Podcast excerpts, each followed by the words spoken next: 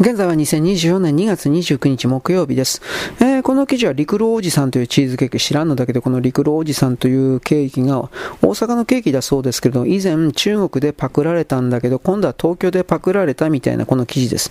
えー、この東京でパクったケーキ会社が、オーナーが中国人なんじゃないかとか、そういうことはチェックしておいた方がいいんじゃないですかね。はい、次、これはあの、高級腕時計をシェアするとか言って、レンタルリースで貸し出すという、そういう仕組みにおいて、このレンタルリースの関係者が勝手にその高い腕時計を売って売っ払っていて、これ犯罪だろう、どう考えたって。そういうことにおいてですね、自分の大事な時計返せみたいな形のいろいろな記事になってます。まあ、帰ってこないんじゃないかな。はいえー、これは神奈川県における、昨日もちらりと言いましたが、いわゆる賞味期限切れのパンを自動販売機に入れて、大体3割引きで売ってるそうです。えー、それで販売すると、ものすごく売れてるんだそうです。これはいいことだと思います。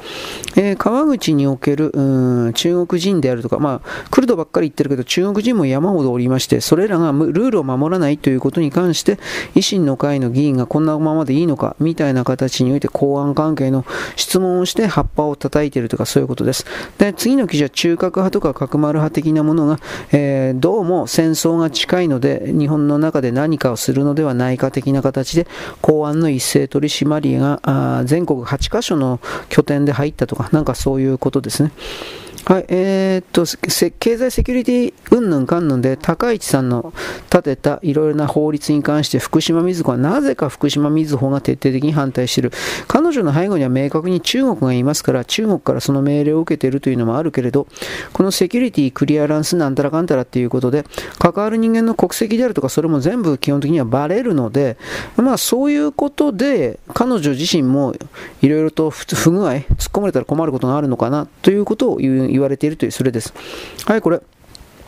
アップルが10年以上やっていた、えー、電気自動車に関する開発をやめたということ。何百億円もかけてたんですが、結局電気自動車はやっても意味がないと分かっちゃったわけですね。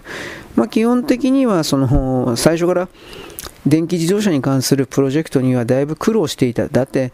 えー、PC に関わるようなプログラム開発をやっていた会社が電気自動車の実際の車体であるとかボディであるとか電池であるとかそうしたものの全てを手配しながら全体のバランスを取りながらいわゆる新しいカテゴリーの自動車を作るなんていうことはそんな甘いもんではありません。自動運転を中心とした何かとして売っていきたいと思っていたようですが基本的にはそんな甘い甘いことはなかったですということですね。はい、これ、ロシアが北朝鮮から買った大砲の弾を半分以上が使い物にならない不発弾だったということです。はい。で、このアップルが撤退したということは非常に大きな報道を持って米国の中でも捉えられている。ビッグ3と言われている自動車会社は安心しているというか、まあ、新規参入において、